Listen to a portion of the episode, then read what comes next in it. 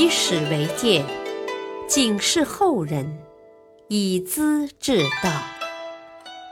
品读《资治通鉴》，启迪心智。原著司马光，播讲汉乐。鸟兽献毛，造羽仪。酒醉饭饱不付钱。隋炀帝即位以后，首先是大兴土木工程。他命令杨素营建东京洛阳，造显仁宫，征调全国各地最好的建筑材料、奇花异石和珍禽怪兽，南过五岭，北到长城，西及关陇，东至海滨。要各级地方官员限期送到，又开通洛阳到扬州的运河，河道宽四十步，两岸建大路，路边种上柳树，沿河修离宫四十余处，都是供天子下榻的高档屋宇。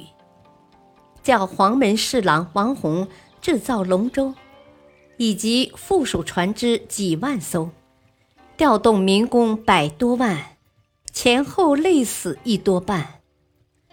洛阳西苑可谓是旷古奇观，周围两百里，其中有人造海，海里有三神山，山高百余尺，台观楼阁，花木掩映，远远望去，好似缥缈仙境。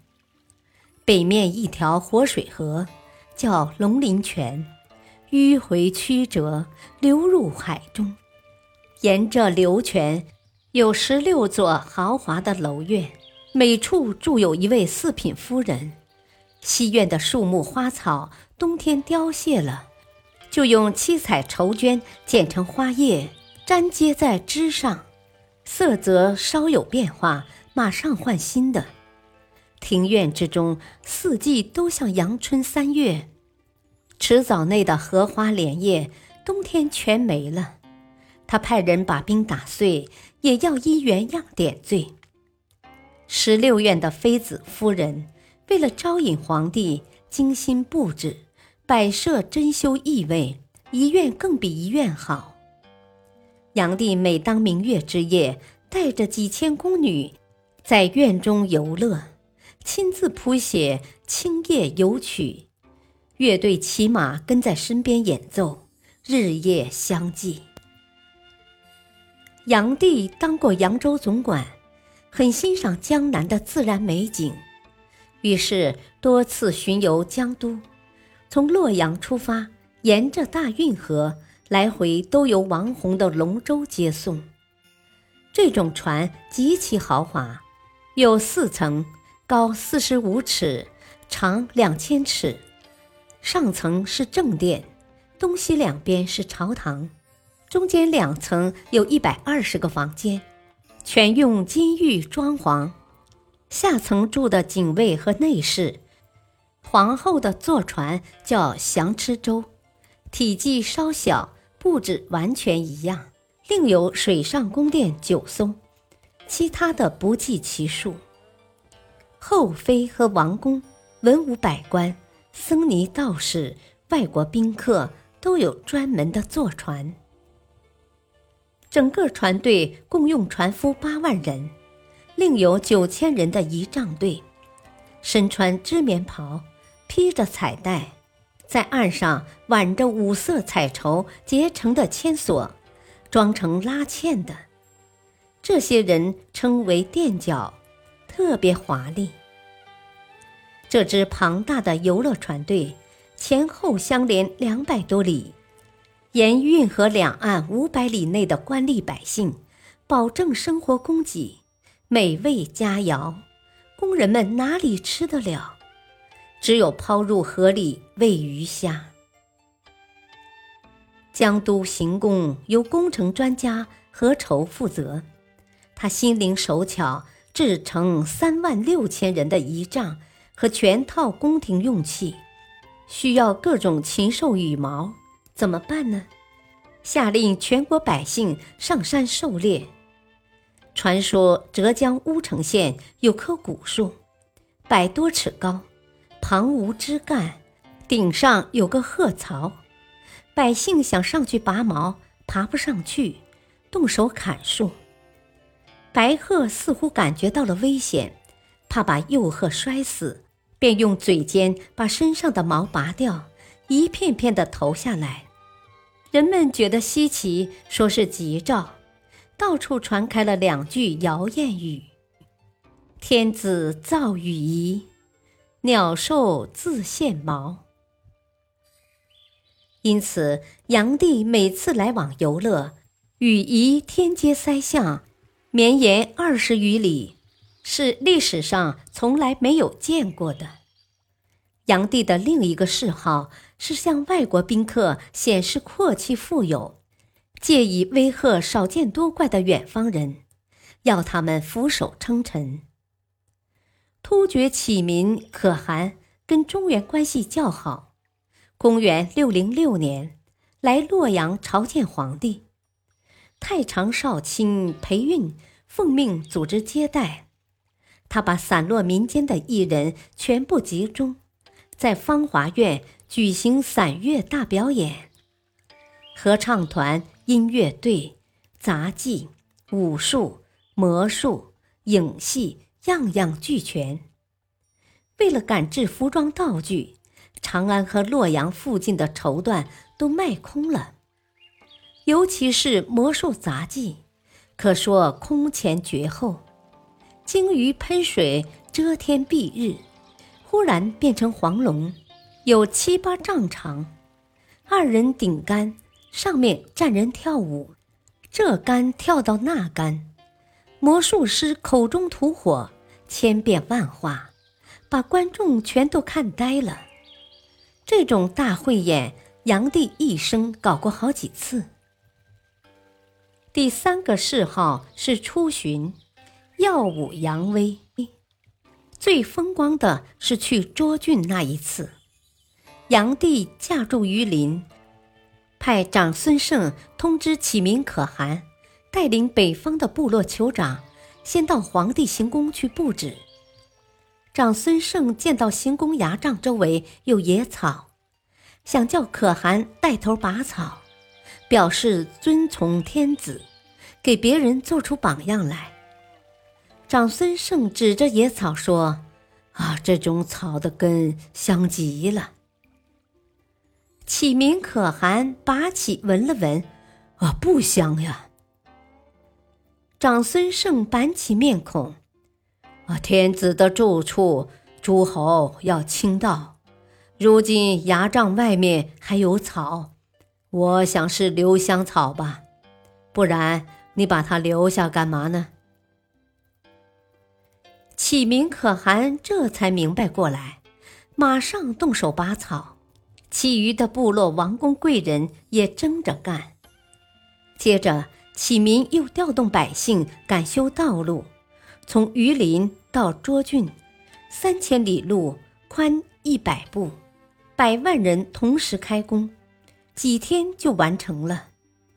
炀帝到了涿郡，搭成容纳几千人的大帐篷，宴请启民可汗，进行鼓乐表演。小酋长们大开眼界，争着贡献牲畜。这一回，炀帝送给启民绸帛两千万匹。炀帝带着甲士五十万，战马十万匹，千里连绵，旌旗不断。到了启民可汗的驻地，沙漠中的大小部落真以为是神仙下凡，都伏地叩拜。炀帝的虚荣心满足了，在酒宴上赋诗，叫乐队演奏。呼寒顿嗓至，图其接踵来。何如汉天子，空上单于台。这次大会是北方各族部落俯首称臣的大会，隋炀帝感到自豪和快慰。想到汉武帝虽也到过此地，却不如我今天的威风和光彩。不久，各地部落酋长好几百人到洛阳朝贡。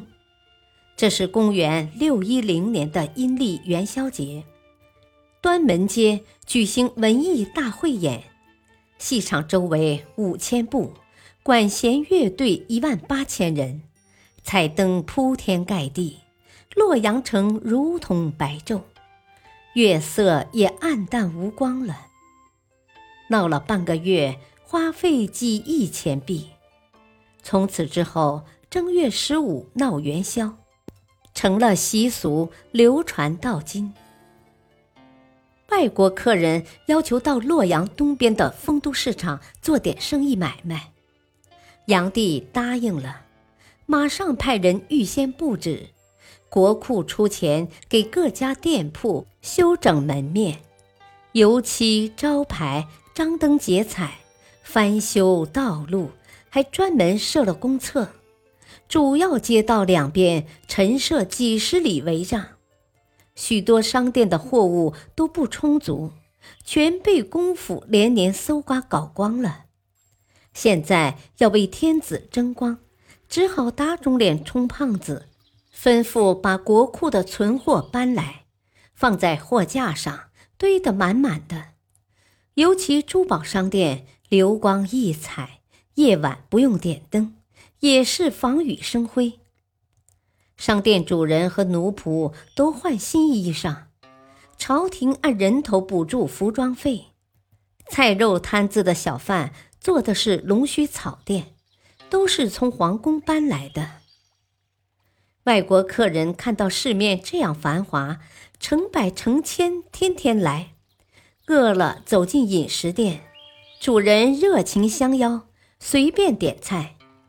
有些人不懂中华的名菜美点，主人就主动端上来。酒醉饭饱之后，主人鞠躬相送。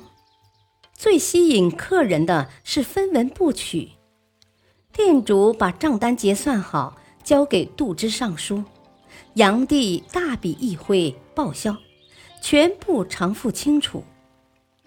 有些外国人对这种吃喝不付钱的事感到奇怪。